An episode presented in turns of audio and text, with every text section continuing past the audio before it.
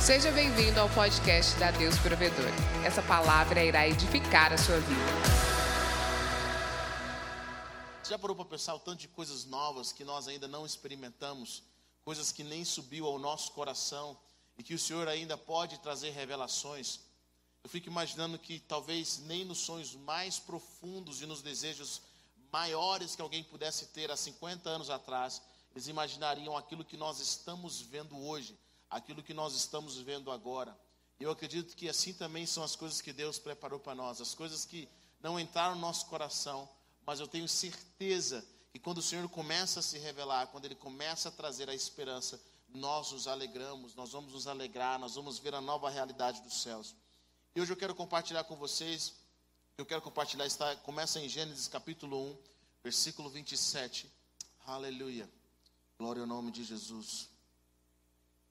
Gênesis capítulo 1, versículo 27. Existe algo maravilhoso que o Senhor tem gerado em nossas vidas. Oh Deus, obrigado. Obrigado pelo entendimento. Quantos acharam? Diga amém. Criou Deus o homem à sua imagem, a imagem de Deus o criou. Homem e mulher os criou. Deus os abençoou e lhes disse: Sejam férteis e multipliquem-se, encham e subjuguem a terra, dominem sobre os peixes do mar, sobre as aves do céu e sobre todos os animais que se movem pela terra. Amém? Senhor, nós te agradecemos pela oportunidade que nós temos em servi-lo e em aprender mais do Senhor. Pai, nós nessa hora entramos na atmosfera do teu reino. Pai, onde é boa, perfeita e agradável, no lugar onde está a tua perfeita vontade. E nós, ó Pai, nos abraçamos com a realidade dos céus, pelo poder que é no nome santo de Jesus. Amém. Amém? Bom, quando Deus cria o homem, ele nos cria com algumas capacidades que são extraordinárias.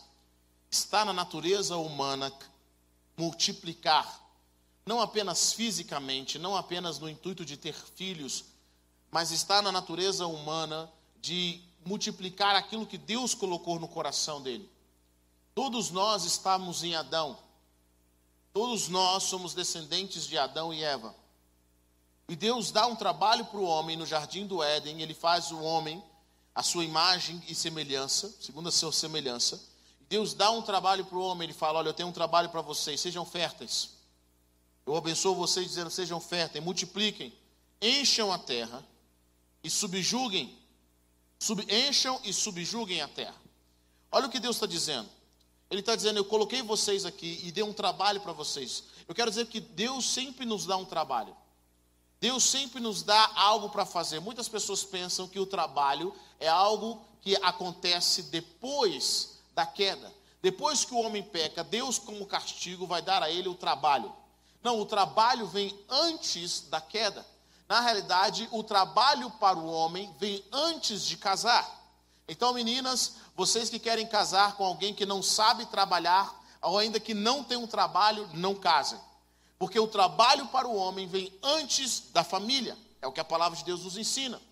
Então Deus dá ao homem, então dá também à mulher um trabalho. Qual que é a função deles? Crescer e multiplicar, encher a terra, subjugar a terra e então ter domínio. O domínio, a forma como Deus pensou é o seguinte: eu tenho uma terra inteira para vocês preencherem, e vocês são apenas dois, mas dentro de vocês tem o potencial extraordinário, que é o potencial para preencher essa terra inteira. É um projeto ambicioso de Deus. E Deus dá ordem para os homens, ele fala o seguinte: olha, vão, sejam férteis, multipliquem-se, encham e subjuguem a terra. Todos esses passos são passos para que o homem chegasse a tornar a terra de acordo com a sua imagem. Não é à toa que a palavra de Deus fala que o Senhor dá uma ordem ao homem fazendo sabe o que? Deus diz para o homem no jardim: cultive o jardim. E a palavra cultivar vem também é da origem à palavra cultura, que é trazer aquilo que está dentro de nós, a, a forma como nós vivemos, a forma como nós agimos para fora, gerar uma cultura. Toda nação tem cultura. Toda família tem uma cultura, você tem uma cultura. A cultura é aquilo que nós fazemos de forma inconsciente. Nós criamos uma cultura. Uma vez que você tem cultura, dependendo da cultura que você tem, você protege e você promove valores. Hoje nós temos orado, nós temos falado muito sobre isso nesses últimos tempos, sobre o poder da cultura. Uma vez que você cria uma cultura, uma cultura de estudo, eu digo para as pessoas, uma vez que você adquiriu uma cultura de estudo, ninguém precisa mandar você estudar. Uma vez que você aprendeu, você adquiriu uma cultura de oração, ninguém precisa mandar você orar. Você simplesmente adicionou a uma cultura, alguns chamam de hábito. Então Deus pega o homem e fala o seguinte: olha, eu quero que vocês multipliquem. A terra ainda precisa ser tomada. Deus colocou o homem no jardim, e desse jardim serve como padrão para o homem agora preencher a terra. Nem toda a terra era um jardim, só o jardim no Éden. E Deus queria que o homem transformasse a terra de acordo com aquele jardim. Sejam férteis, multipliquem-se, encham a, e subjuguem a terra, dominem. Quando o homem, quanto mais o homem se multiplicava, quanto mais o homem enchia a terra, mais domínio ele teria sobre a terra. Vocês estão entendendo o que eu estou dizendo até aqui? Amém? Dentro de cada um de nós existe a capacidade, Deus coloca coisas em nós. Essas coisas em nós, essas ideias, quando nós viemos do céu, quando nós viemos da eternidade, Deus colocou dentro de nós um projeto e um propósito. Deus colocou ideias dentro de nós que precisam ser multiplicadas. E que até nossa, o fim da nossa jornada nessa terra, não era o projeto de Deus que nós morrêssemos, mas isso acontece. Mas uma coisa eu sei: até o fim da nossa jornada na terra, o Senhor quer que nós possamos liberar aquilo que Ele colocou em nós. Ele quer que nós possamos fazer com que seja frutífero aquilo que Ele colocou em nós. Que isso se multiplique. E aquilo que Deus colocou em nós vai abençoar muitas pessoas. Quantos creem nisso? Diga amém. Aquilo que o Senhor, o projeto que Deus colocou nos nossos corações, vai abençoar muitas pessoas, começando com a nossa família e abençoando pessoas aos nossos redores. Eu fico imaginando quantas pessoas foram chaves para a nossa geração, para esse tempo, pessoas que nós não conhecemos pessoalmente, mas que as suas ideias, os seus pensamentos abençoaram inúmeras pessoas e famílias. Você não conheceu quem criou o carro, o automóvel como nós conhecemos hoje, mas você foi abençoado pela vida dele, sim ou não? Quantas palavras de pessoas que nós nem conhecemos, que, que nos abençoaram. Quantas invenções, quantas criações. E isso se multiplicou, e essa multiplicação fez com que nós fôssemos transformados da mesma forma, aquilo que Deus colocou dentro de nós, uma vez que é liberado, uma vez que esse potencial é liberado, Sabe o que acontece? Nós começamos a ver, pessoas começam a se beneficiar dos dons e talentos que temos dentro de nós. E o palavra de Deus fala assim: sejam férteis e multipliquem, encham a terra, subjuguem a terra, dominem sobre os peixes do mar, sobre as aves do céu, sobre todos os animais que se movem pela terra. Deus dá um homem, Deus dá, Deus dá um trabalho para o homem para, para, para, para ele realizar na terra. Multiplicar é o que você produz e duplicar, de, e duplicar de forma que seja disseminado. Mas eu quero dizer algo para você, querido. A sua prosperidade, eu acredito que quando nós estamos alinhados com o reino, a nossa prosperidade é a prosperidade do reino. E quando eu digo prosperidade, eu não estou apenas dizendo de prosperidade financeira, eu estou dizendo de prosperidade no seu propósito, prosperidade naquilo que Deus colocou na sua vida. Quando Deus te trouxe para a terra, Ele colocou algo. E a pergunta que os céus fazem é: aquilo que Deus colocou na sua vida está prosperando ou não? Os dons e talentos que você carrega está prosperando ou não? Eles se multiplicam, eles se duplicam, eles, eles, são, eles são frutíferos. Se são frutíferos, aquilo não apenas vai abençoar a sua vida, mas também vai abençoar aqueles que estão ao seu redor. Vão abençoar nações e muitas pessoas têm perdido a ideia disso, têm perdido o entendimento sobre isso. E eu quero conectar isso a algo que eu já ministrei com vocês. E está em Isaías 58, versículo 9. Abra sua Bíblia comigo, Isaías 58, versículo 9. Aleluia. No livro de Isaías, Deus conecta. O povo de Israel tinha se tornado um povo religioso. E esse povo religioso agora era um povo que simplesmente queriam criar rituais, mas no dia a dia esse povo não aplicava o princípio fundamental de Deus. E qual é o princípio fundamental de Deus para a prosperidade? princípio fundamental de Deus é justiça. Isaías 58, versículo 9 diz: Este é o tipo de jejum que eu quero ver.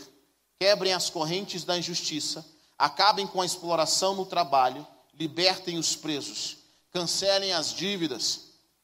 O que espero que façam é repartam a comida com os famintos, convidem os desabrigados para casa, coloquem roupa nos maltrapilhos que tremem de frio, estejam disponíveis para sua família Façam isso e as luzes se acenderão, e sua vida será mudada na hora.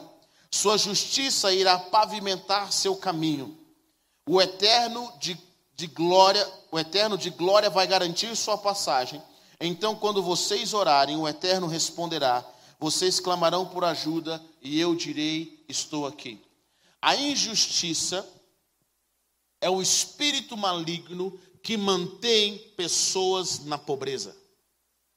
A injustiça é o espírito maligno que faz com que, com que eu e você não possamos viver o nosso potencial 100%. Aonde há injustiça, o Senhor sempre vai combater aquele espírito. E Jesus ensina algo bem interessante no reino, eu quero que você entenda isso. O que mais tem matado o propósito de pessoas é a manifestação da injustiça. Nenhum de nós gostamos de ser injustiçado. E Jesus nos ensina algo bem interessante. Buscai primeiro o reino de Deus e a sua justiça. O reino de Deus e a sua justiça. Todo reino, todo país tem a sua própria justiça. E nós, como cristãos, precisamos aprender a buscar a justiça que vem do nosso reino. Não é a justiça que vem da minha cabeça, não é a justiça que vem do, do meu país apenas, mas é aquilo que o reino de Deus diz que é justiça. Quando nós começamos a nos movimentar na justiça do reino de Deus e começamos a trazer essa justiça do reino de Deus para a terra, a prosperidade, a transformação, o nosso potencial é liberado. Junto com a vida, o primeiro dom que Deus nos deu depois da vida foi a liberdade. E quando nós impedimos alguém de crescer naquilo que Deus tem para a vida deles, nós estamos praticando injustiça. E Deus está falando para Israel o seguinte: não adianta orar se vocês simplesmente continuam praticando justiça, se vocês continuam explorando o trabalhador, se vocês continuam mantendo as pessoas presas injustamente. Deus é um Deus de justiça, como eu já falei várias vezes aqui, mas eu quero que você entenda que o Senhor está nos chamando para entender o reino e abraçar o princípio de justiça do reino. O que, que Deus diz que é justiça? O que, que Deus diz que é correto? Quando nós nos convertemos, nós temos uma ideia de Deus. E à medida que nós lemos a palavra, nós começamos a ver que Deus não é bem de acordo com a nossa ideia, bem de acordo com os nossos pensamentos. Nós começamos às vezes a entrar em conflito porque o Senhor pensa de uma forma e nós pensamos de outra. E aí é onde entra nosso, o nosso desejo de su, se submeter a Deus, porque nesse desejo de se submeter a Deus, nós simplesmente começamos, Senhor, faça o que o Senhor diz que é correto. Aquilo que é correto. E aí nós começamos a entrar no princípio do reino de Deus. Nós começamos a entender como Deus entende e a, a, a, pensar como Deus pensa. Isso é a transformação do nosso entendimento. O por isso da importância de nós, nós lermos a palavra e de nós gastarmos nosso tempo com a palavra. Por quê? Porque à medida que nós gastamos tempo com a palavra, nós entendemos o que Deus considera correto. Nós entendemos o que Deus considera errado. E o que Deus considera correto e errado é o que o reino de Deus considera correto e errado. Está comigo ou não? Se nós participamos do reino de Deus, nós precisamos ter a, o nosso, a nossa cosmovisão, a nossa visão geral das coisas transformada. É por isso que a palavra de Deus fala que bem-aventurados são aqueles que meditam na palavra do Senhor dia e noite. Dia e noite. Por que meditar? Por que não só ler? Por que, que meditação é mais importante do que leitura? Porque a leitura é a informação. E ela passa pelo seu entendimento, ela passa pela sua cabeça. Mas quando você medita, você permite com que aquela informação amadureça no seu coração e comece a fazer parte de quem você é. É interessante quando você lê algo pela primeira vez, depois você lê algo pela segunda, depois você lê algo pela terceira, aquilo até vai modificando o seu coração, aquilo vai entrando, você vai meditando, você vai permitindo com que o seu coração seja cativado. E aquilo que o seu coração é cativado, preste atenção, aquilo que os seus olhos focam, multiplica multiplica no seu coração. Quanto mais tempo nós gastamos com o Senhor, então o Senhor vai começar a trazer em nós a cosmovisão bíblica. Qual é o problema que eu tenho observado esses dias? As pessoas não leram a Bíblia inteira. e elas não leram Jesus inteiro. Elas simplesmente leram partes de Jesus. E elas não entendem o todo. Elas não tentam entender por que, que existe isso. Tem coisas que você pergunta no texto da Bíblia e o Espírito Santo te responde depois. É engraçado que eu gosto muito disso. Jesus gostava tanto de perguntas que ele respondia perguntas com mais perguntas. Já prestou atenção nisso na Bíblia? As pessoas perguntavam para ele, ele perguntava de volta. Qual era a intenção de Jesus? Fazer com que as pessoas pensassem, fazer com que elas refletissem e elas analisassem o ponto de vista do reino de Deus. Isso se chama cosmovisão. E o Senhor está dizendo o seguinte: busquem primeiro o reino e a sua justiça. Bom, qual é a justiça do reino? Qual é a justiça do reino? Qual é o reino que eu sirvo? Qual é o propósito? Para que, que ele existe? O que, que Deus quer? Durante muitos anos, nos foram, nos foram ensinados que o desejo de Deus para nós, cara, eu lembro muito disso. O desejo de Deus para nós é: Deus quer que nós deixemos essa terra, essa terra podre, essa terra que não presta, essa terra que não vai em lugar nenhum. Eu vou voar com Jesus no céu, onde o céu é maravilhoso. Eu não quero ficar mais nessa terra. Deus falou: eu que criei isso daqui, não foi o diabo. A terra é minha. E ela continua sendo minha, ainda que vocês tenham estragado. Eu tenho um propósito para a terra. Eu vou fazer nova terra. Eu ainda tenho um propósito para isso daqui. Deus não abandonou a terra porque nós sujamos com a terra. Deus tem um propósito para a terra. E quando você lê a Bíblia, você descobre que algumas interpretações que algumas pessoas tinham, elas eram equivocadas. Por que, que elas eram equivocadas? Porque quando você lê a palavra inteira, você começa a perceber o que Deus tem no coração. E a oração de Jesus no Pai Nosso é: Pai Nosso que estás no céu, que o seu nome seja mantido santo, que venha a nós o teu reino e que seja feito o teu reino, seja feita a tua vontade aonde? Na terra, como ela é aonde? no céu. Então, o desejo de Deus, o coração de Deus, é fazer com que a terra se torne céu. É a oração de Jesus.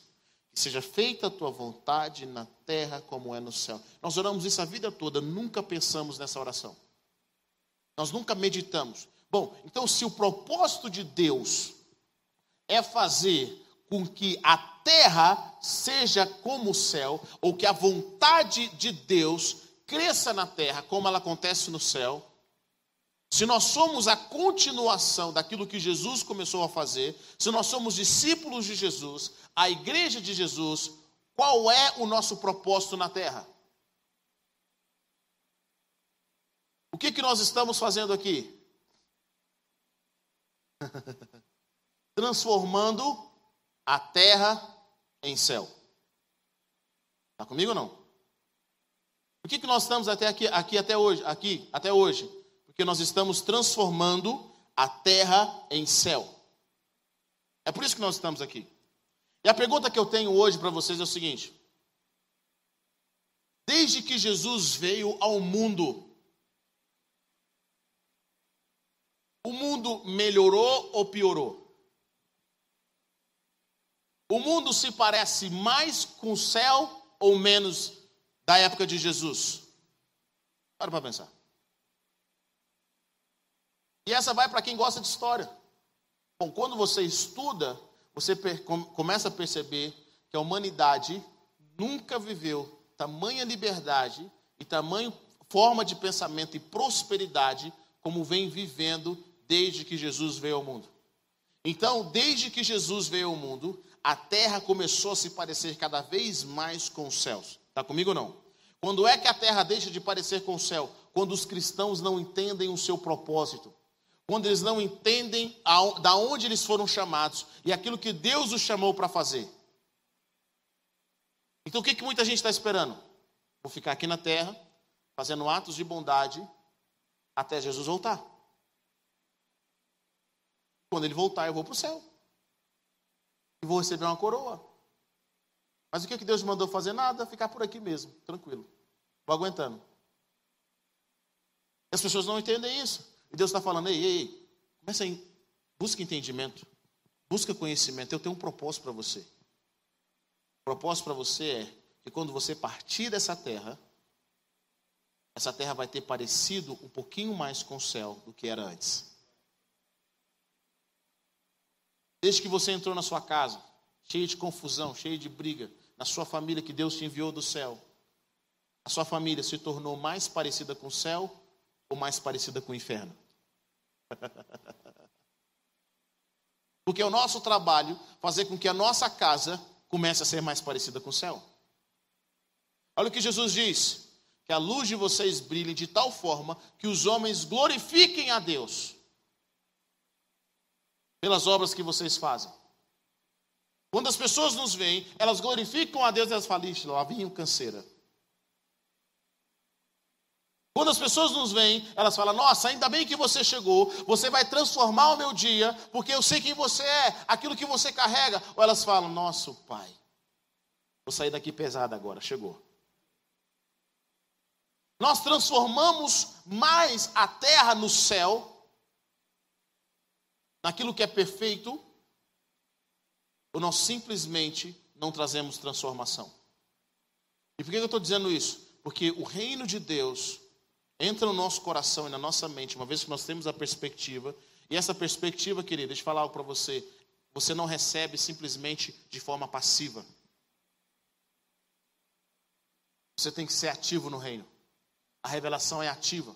Até a meditação no reino de Deus não é você simplesmente esvaziar a sua mente, pensar num branco e agora estou meditando. Não, não, não. A meditação no reino de Deus é ativa.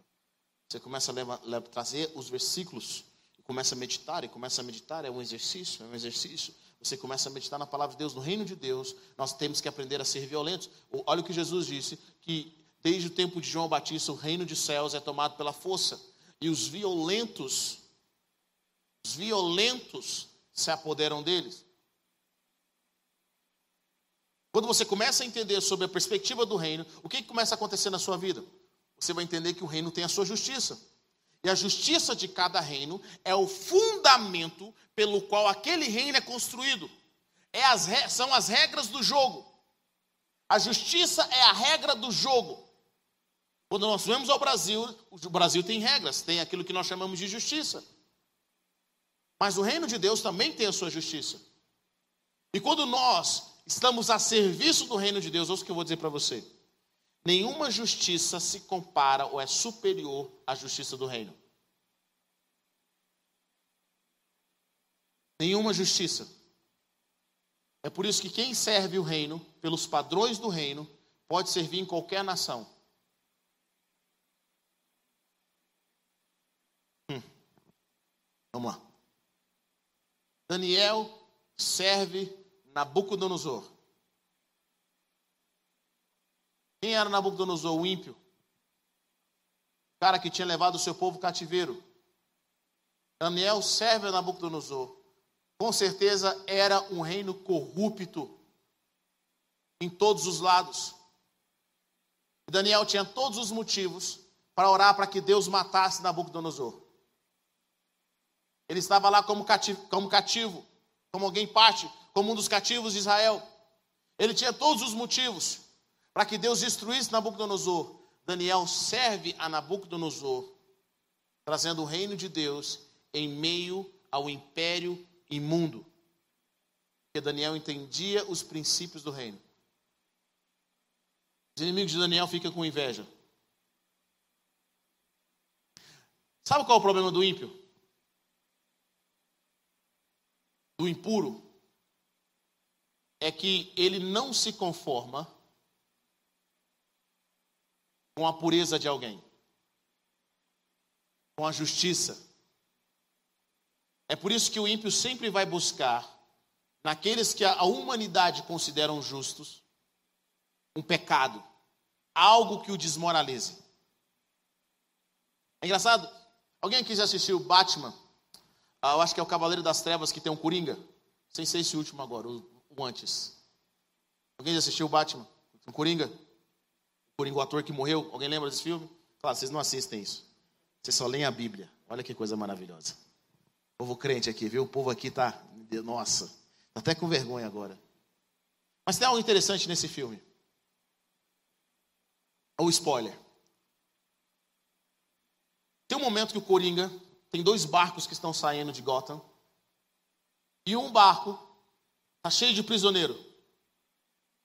E o outro barco está cheio de pessoas de família. Pessoas da sociedade, uma família maravilhosa, famílias, estão saindo de Gotham. E o Coringa fala o seguinte: olha, eu coloquei aí, cada um desses barcos, coloquei um dispositivo e quem apertar primeiro explode o outro barco. E aí o filme gera aquela tensão porque o pessoal de família fala assim, cara, nós temos que. No outro barco é só prisioneiro. Nós temos que apertar esse botão, porque se nós não apertarmos, eles vão apertar e nós vamos morrer. E fica nessa tensão inteira até que eles decidem que ninguém vai apertar. Nem, nem os prisioneiros, nem os bandidos, e nem o pessoal de família.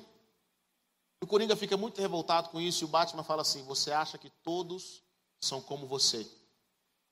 E nesse filme que eu assisti há muitos anos, foi a primeira vez que eu entendi duas coisas. Eu entendi por que, que o Coringa existe. Ele existe porque existe um Batman. E eu entendi algo bem interessante. A missão do Coringa não é fazer maldade, mas é fazer com que você seja mal. Então ele tem que achar em você ele tem que tirar de você a maldade que um dia floresceu na vida dele. Vocês estão comigo ou não? É por isso que a ideia do filme é o seguinte: o dia em que o Batman matar o Coringa, ele se torna um. Olha o princípio bíblico. Não paguem o mal com o mal. Está comigo ou não? Então, a função do ímpio é fazer com que nós agora sejamos como ele. Ele tem que achar. Então, Daniel foi um cara que foi perseguido. Eles olham para Daniel e falam assim: cara, não é possível. O cara não rouba nada. Não tem nenhum ato conspiratório. Não tem nenhum pecado. Algo que a gente possa. Como que a gente vai prender esse cara? Não tem nem como criar. Por quê? Porque Daniel vivia os padrões de excelência e de justiça, não da Babilônia, mas ele vivia do reino. E aqueles que vivem esses padrões de excelência e de justiça, não da Babilônia, mas do reino, sempre vão ser um incômodo para as pessoas do mundo. Então o que, é que eles têm que fazer com Daniel? A gente tem que arrumar alguma coisa. Então eles têm que criar leis façam com que Daniel quebre. Qual a única lei que Daniel quebraria? Era a sua fidelidade ao reino de Deus. A pergunta que a maioria dos crentes que não entendem a profundidade disso faz é: Poxa, Daniel não podia ter negado Deus e Deus não o perdoaria? Daniel entendia algo muito superior. Ele entendia o princípio do reino, ele entendia que ele servia ao reino de Deus e à sua justiça, e essa justiça não podia ser negociada. Sabe por que você está dizendo isso? Porque o maior medo da, da manifestação do mundo, a, o maior medo do sistema maligno é nós trazermos a justiça de Deus. Muitos cristãos esquecem que eles estão no mundo, mas não são dele. Você não é do mundo. Você não pertence ao mundo. O seu sistema não é daqui, a sua provisão não vem daqui. Você não está aqui para ser dominado pelo mundo, mas você está aqui para dominar a terra. Você tem um chamado de Deus, e esse chamado de Deus é fazer com que, primeiro, a justiça de Deus seja estabelecida sobre a terra. É a nossa função. Quanto mais cristãos, mais justiça deveria ser manifestada. E quanto mais justiça, mais prosperidade deve ser manifestada. Uma das mulheres que eu admiro extremamente chama Landa Cope. E ela escreve um livro, ela é uma das fundadoras da Jocum. Ela diz que há muitos anos atrás, há mais de 40, 50 anos atrás, quando eles começaram a pregar o evangelho de Deus na África, era um sonho, porque a África não conhecia Jesus. É engraçado que durante muitos anos, até no final dos anos 90, no começo dos anos 90, o sonho de todo mundo era pregar o evangelho, ser missionário na África. Eu acho que não teve nenhum lugar no mundo que, que foram enviados mais missionários do que a África. E ela conta no começo do seu livro, ela diz algo bem interessante, fala assim, o nosso sonho era ver a África salva. E hoje, quando nós vamos na África, lá é cerca de 70% de pessoas cristãs e a maioria deles já ouviram sobre Jesus. Inclusive, a maior igreja do mundo está na África. Uma igreja de 3 milhões de pessoas. Para você ir do fundo da igreja para frente, você tem que pegar um ônibus. É algo absurdo. E um dia ela perguntou para o Senhor, ela falou assim, Senhor, eu, eu acompanhei isso daqui. Ela fala, eu acompanhei quando a gente chegou aqui nos anos 40, 50, que seja, e acompanho hoje. Ela morava na, não sei se ela ainda mora na África do Sul. Ela disse o seguinte, Senhor, por que, que a África está tão pobre hoje quanto, quando era quando nós começamos a pregar o Evangelho? Ela falou: o mesmo nível de pobreza que tem hoje na África tinha quando nós começamos a pregar. Por que, que isso não mudou? Aí o Senhor começou a falar com ela: porque você pregou parte do Evangelho. Você pregou o Evangelho da salvação. Você preparou as pessoas para aceitarem Jesus e irem para o céu. Vocês consideraram isso Evangelho. Mas a Bíblia não é só a parte do Novo Testamento, ela é inteira. Eu tenho um projeto para transformar nações, para transformar a terra no céu. Começando a partir do homem, trazendo justiça. E aquilo que vocês pregaram não aplicavam à realidade deles. Eu achei interessante que ela fala o seguinte: ela, ela, é, ela, dá, ela aconselha é, é, é, pessoas políticos da época. Ela disse que teve momentos em que em que o parlamento chegava os cristãos e falavam: "Ó, oh, nós temos essa situação, como que nós vamos resolver?" Sabe o que os cristãos faziam? Nada. Só reclamavam. Não tinha um palpite, não tinha uma ideia, não tinha nada que aplicasse. Só reclamavam. E eles tomavam atitudes erradas. Eles foram para a igreja para buscar conselho e a igreja não tinha noção de como aplicar mais justiça do reino de Deus para a terra. Como trazer mais prosperidade. E a igreja foi se afastando cada vez mais, se tornando cada vez mais crítica, não, não interferindo nas coisas que acontecem no mundo. Sabe o que acontece quando nós nos negamos a brilhar? As trevas tomam conta. O espírito de injustiça se manifesta. Abra sua Bíblia comigo em Lucas. Eu quero ler algo bem interessante. Começo do Novo Testamento. Lucas, capítulo 3, versículo 2. Como começa o Novo Testamento? Com João Batista pregando. Qual que é a pregação de João Batista? A pregação de João Batista diz o seguinte: Foi nesse ano que veio a palavra do Senhor a João, filho de Zacarias, no deserto versículo 4, como está escrito no livro da palavra de Isaías, o profeta: Vós o que clama no deserto, preparem o um caminho para o Senhor, façam veredas retas para ele. Todo vale será aterrado, e todas as montanhas e colinas niveladas. As estradas tortuosas serão endireitadas, e os caminhos acidentados aplanados. E toda a humanidade verá a salvação de Deus. Preste atenção aqui, aguenta aqui, versículo, versículo 6. João Batista tem um propósito de preparar as pessoas para o recebimento de Jesus. Sim ou não? O projeto dele, o propósito dele é fazer com que as montanhas e colinas sejam niveladas. João Batista prepara a nação de Israel para o recebimento de Jesus. E o batismo nas águas é o batismo de arrependimento dos pecados. Não é um batismo de salvação, é um batismo de arrependimento. Agora, o que é interessante nessa palavra aqui, no versículo 7, é qual é a pregação de João Batista. João Batista ainda não estava pregando o nome de Jesus, porque Jesus não tinha se manifestado. Mas então, como é que João Batista preparou as pessoas? João Batista prepara as pessoas da seguinte forma: João dizia às multidões que saíam para serem batizados por ele, raça de víboras. Quem lhes deu a ideia de fugir da ira que se aproximem, deem frutos que mostrem arrependimento, e não comecem a dizer a si mesmo: Abraão é nosso pai. Pois eu lhes digo que dessas pedras Deus pode fazer surgir filhos a Abraão.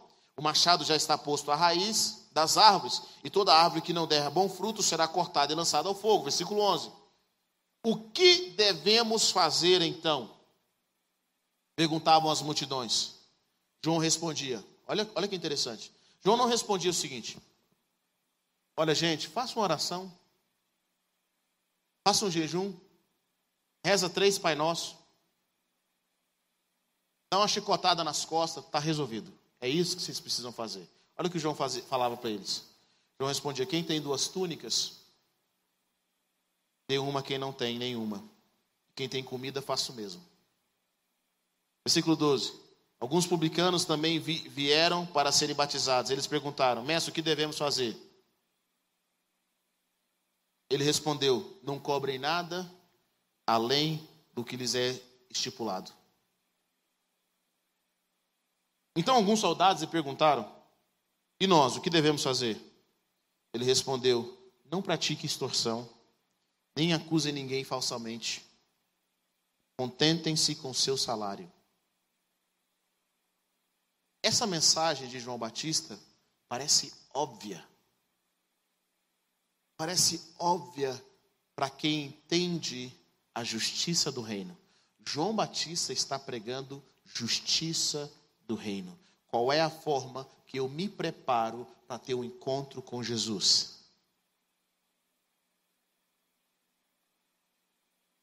Pare de praticar as suas más obras. Pare de praticar.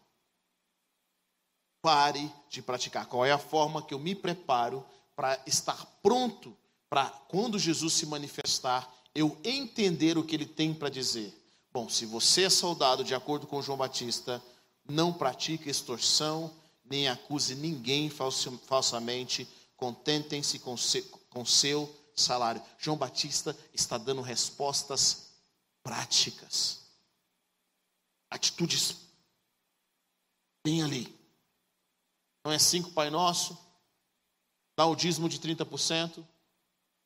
Ele fala: parem Mude a atitude de vocês. Essa é a forma de você equilibrar. É a forma de você estar preparado. Olha que interessante. Essa palavra era tão forte de João Batista. Ele não realizou nenhum milagre, diz a palavra de Deus. Não realizou nenhum sinal. Mas essa palavra é tão forte que no versículo 15, o povo estava em grande expectativa, questionando em seu coração se acaso João não seria Cristo.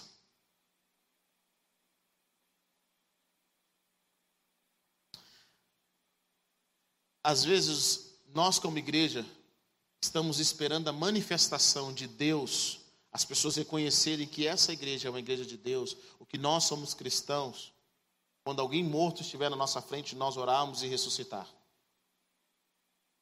Quando nós multiplicarmos o pão, Deus está falando o seguinte: comece a praticando justiça. Comece trazendo justiça. E a justiça ela vai trazer prosperidade na vida das pessoas. E olha o que Jesus fala, Mateus 5,10: Bem-aventurados perseguidos por causa da justiça, porque deles é o reino do céu. Mateus 5,6 ele diz: Bem-aventurados que têm fome e sede de justiça, porque serão fartos. Querido, o mundo maligno naturalmente corre para o espírito de injustiça. Mas nós cristãos, nós que somos chamados pelo reino de Deus, somos chamados para a manifestação da justiça na terra. Quando é que nós não somos perseguidos? Quando nós estamos no mesmo fluxo de injustiça. A pergunta que eu tenho é: qual foi a última vez que você perdeu amigos? Que você perdeu seguidores?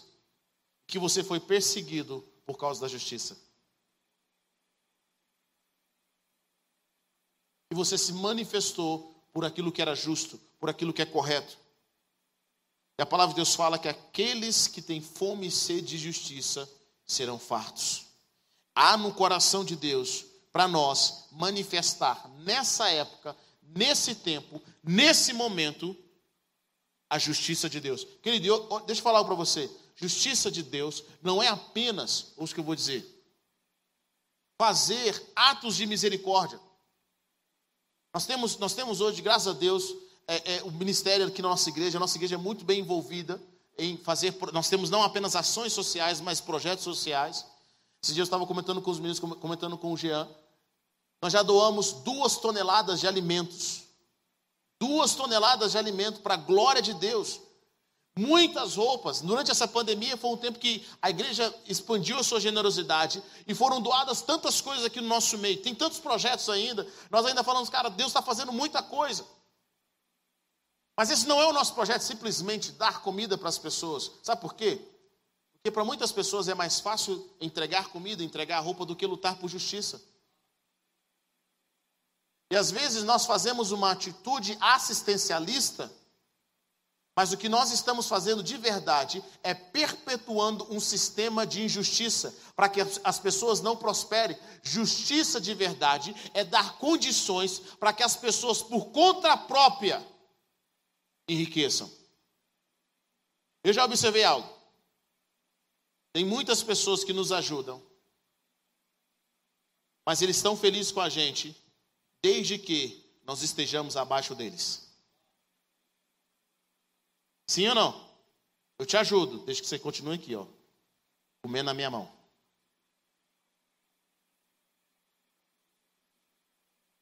E por isso tem muita gente que gosta de doar. Mas elas não ficam felizes em ver que alguém que elas ajudaram está melhor do que elas. Está feliz. Então, nós muitas vezes não entendemos que o Senhor quer quebrar o espírito de justiça.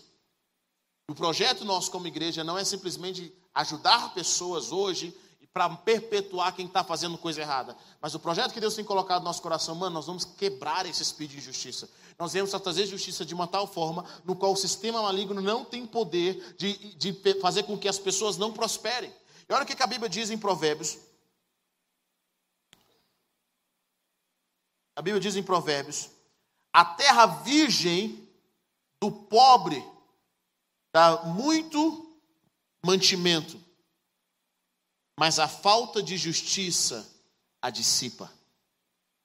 Sabe o que tem mantido as pessoas pobres? De não multiplicarem, de não frutificarem, injustiça. Injustiça. Injustiça. A injustiça tem feito com que o nosso trabalho não renda. Você quer ver um exemplo simples?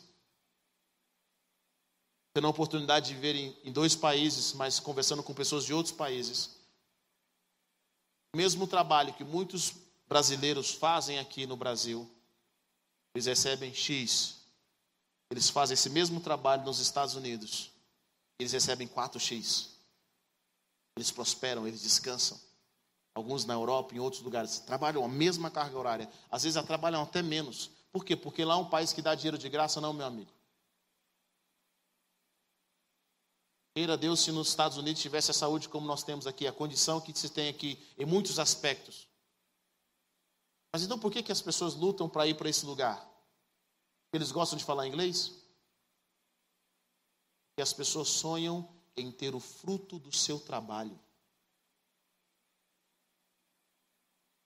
E aquilo que, olha, enquanto você não multiplicar aquilo que você tem, você jamais terá condições financeiras, você jamais ficará rico. A melhor maneira de manter pessoas pobres é comer, é fazer, é tirar aquilo que elas produzem.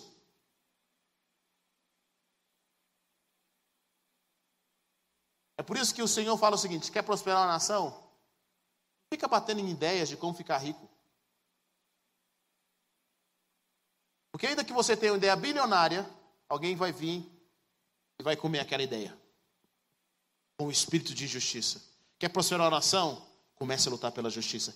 Traga a justiça do reino, porque é a justiça do meu reino, diz o Senhor, ela prospera, não só o meu povo, mas todas as pessoas que participam dela.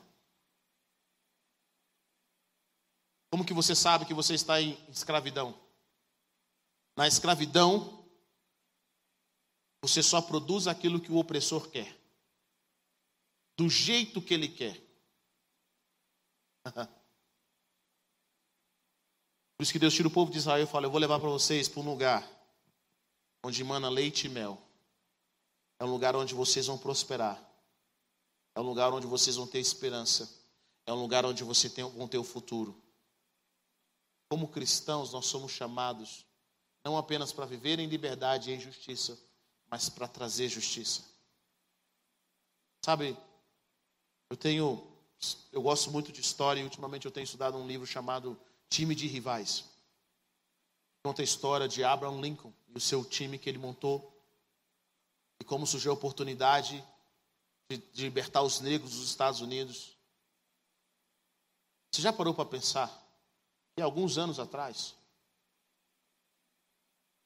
pessoas só por causa da cor da pele, elas não tinham condição de estudar, elas não tinham futuro, elas não podiam ter a terra delas, se elas tinham mulher ou filhos,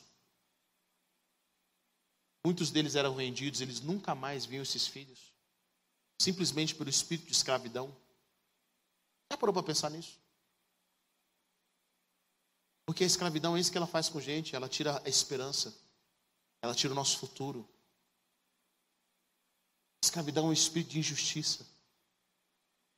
Mas e hoje? Qual é o espírito de injustiça que se manifesta na nossa nação? E rouba a esperança? A palavra do solo que o Senhor nos ungiu para pregar a libertação. Eu gosto muito quando vai falar isso mais para frente. Final do versículo fala assim: a fim, que nós, a fim de que nós sejamos chamados carvalhos de justiça. Eu quero dizer para você hoje, querido, que você tem um chamado na terra. E seu primeiro chamado, seu primeiro, a sua primeira forma de prosperar, fazer justiça.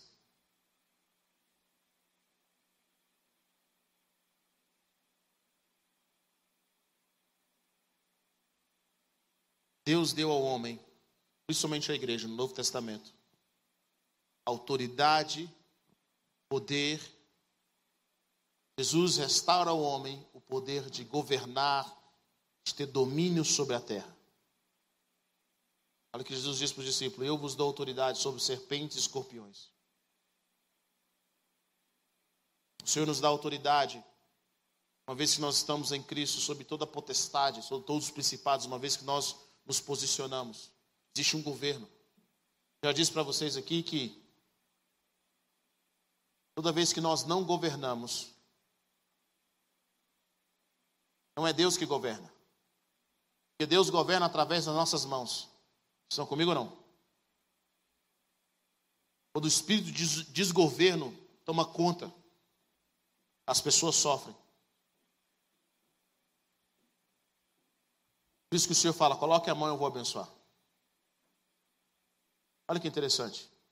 Deus não envia um anjo somente no espiritual para libertar o povo de Israel, ele tem que enviar um homem. O mar vermelho não se abre enquanto Moisés não, não estende a mão, não coloca o cajado. É um princípio de Deus na terra. Deus não vai quebrar o espírito de justiça até que homens e mulheres se levantem para que o espírito de justiça seja quebrado.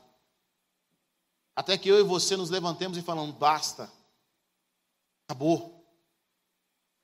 Até que o nosso coração queime por ver a manifestação da justiça do reino de Deus para fazer com que aqueles que estão em prisão, aqueles que tiveram suas famílias destruídas, aqueles que não têm sonho para o amanhã, comecem a se levantar, porque nós estamos dando a oportunidade. Nós estamos trazendo um país mais justo, mas tem algo muito interessante que eu quero dizer para você. Jesus conta a parábola do, do administrador infiel. A Bíblia diz que esse homem ele era infiel. Ele era administrador. Ele falou, cara, o senhor, de, o senhor dele, o dono, chega para ele e fala, olha, presta conta. Quero saber o que você está fazendo. Ele sabia, mano. Uma vez que ele mostrasse a planilha, ia dar ruim. Ele ia ser mandado embora. Então ele fala, cara, o que eu vou fazer quando eu sair daqui? Ele fala, mendigar tem vergonha. Pegar na enxada, sou fraco. Fala, já tenho uma ideia. Pegar os credores, vou falar que eu sou amigo deles. Fala, olha, eu gosto de você, você deve quanto? 80? Anota 50. Sabe por que, que eu gosto de você? Você sabe disso. Você deve 100, anota 70. Anota 20. Então ele começa a fazer isso. Qual é a intenção dele? A intenção dele era para que ele fosse bem recebido quando ele estivesse saindo dali. Ele sabia que ele ia ser mandado embora. Jesus fala algo bem interessante. Jesus fala o seguinte: Ele diz que o chefe dele admirou pela astúcia dele. Jesus fala assim: os filhos das trevas são mais astutos, eles são mais inteligentes, eles trabalham pensando intencionalmente mais do que os filhos da luz. Existem algumas interpretações para essa que Jesus fala, para essa parábola. Mas eu quero te dar uma coisa bem simples aqui. Sabe qual a diferença que eu observo entre os filhos das trevas e os filhos da luz? Hoje, é que os filhos das trevas planejam a sociedade que eles querem amanhã. Nós não. Nós estamos apagando fogo. Você já parou para pensar que um movimento anticristão organizado que nós vivemos hoje no mundo inteiro nasce na escola de Frankfurt nos anos 20 e 30 do século passado. Esse movimento cresce. Eles arquitetaram aquilo que nós estamos vendo hoje. A pergunta é: como justos o que nós temos arquitetado para amanhã?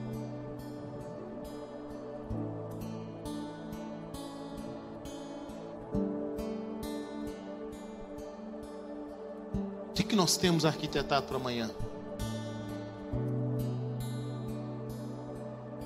Como nós vamos trazer mais vida, mais salvação, mais cura? O que nós temos arquitetado para amanhã? O que nós vivemos hoje foi planejado por alguém no passado. Não se engane, querido, não é de graça. Coisas muito bem arquitetadas. Mas e vocês? O que, que nós, como cristãos, temos arquitetado para a manifestação do reino de Deus amanhã? O que, que eu quero ver daqui 10, 15, 20 anos no meu país? Não é apenas apagar, olha, Deus me livrou dessa circunstância que nós estamos vendo agora, quase, viramos uma Venezuela, ou isso ou aquilo outro. Não, não, não, não. Qual que é o nosso projeto para amanhã?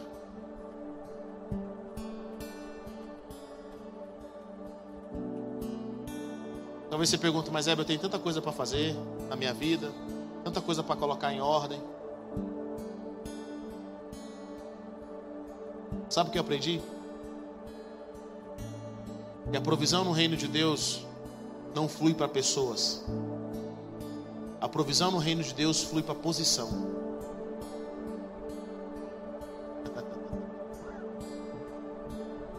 Vou dizer de novo. A provisão do reino de Deus não flui para pessoas. A provisão no reino de Deus flui para posição. Significa o seguinte: quando você assentar na sua cadeira de rei e rainha, que vai começar a determinar e ter o projeto que Deus tem para essa geração, e ser alvo de arquitetura, ser alguém que arquiteta junto com o Espírito Santo, como vai ser o amanhã da nossa geração, dos nossos filhos, como as coisas vão modificar amanhã, a provisão do reino de Deus vai falar: opa, alguém está sentando no trono para trazer um novo destino para amanhã, então eu vou trazer provisão eu vou trazer provisão. É o que Jesus fala. Os discípulos chegam para Jesus e falam: Jesus, a multidão está ficando tá aí, está ficando tarde, eles vão passar fome, não tem o que comer. Manda eles embora agora. Sabe o que Jesus diz para eles? Deem vocês a Ele, deem vocês a eles o que comer. Ele fala: Jesus, o Senhor conhece. Bem que a gente esperou uma oferta de um irmão que ficou de dar online. Um irmão que ficou de vender um lote, dar para a igreja. O nosso ministério. Você conhece, sabe que a gente não tem. E estranhamente alguns dinheiros estão sumindo, não sei quem que é. Jesus fala: o que, que nós temos? Ó, tem um carinha aqui com cinco pães e dois peixes. Mas o que, que é isso? Nada. Jesus, é isso que eu preciso, me dá. Jesus ora, agradece e fala: manda o povo assentar. E os discípulos começam a distribuir. Eles dão a comer. A multiplicação dos peixes não vem para os discípulos, não é para os discípulos comerem. A multiplicação dos pães e dos peixes era porque os discípulos estavam numa função. Eu acredito que os discípulos, enquanto serviam, comiam pão, comiam peixe. Você quer ver provisão para a sua vida? Se posicione. Se posicione no chamado de Deus. Se posicione naquilo que Deus tem para a sua vida. Se posicione. Quer ver provisão? Se posicione. Você quer mais de Deus? Querido, Deus sempre vai te dar um trabalho, aquilo que você tem que fazer. Daniel foi, foi para diante de Nabucodonosor. Ele era um cara inteligente. Mas no trabalho para Nabucodonosor, ele recebeu ainda mais inteligência. E o Senhor ainda adicionou a interpretação de sonhos, coisa que ele não tinha antes de chegar lá. Quando você descobrir a área em que Deus quer te, quer te usar para trazer justiça, provisão vai fluir. E dons que ainda estão adormecidos na sua vida vão começar a se manifestar. Porque esses movimentos te esticam, começam a te esticar. A provisão vem, a direção do Senhor vem.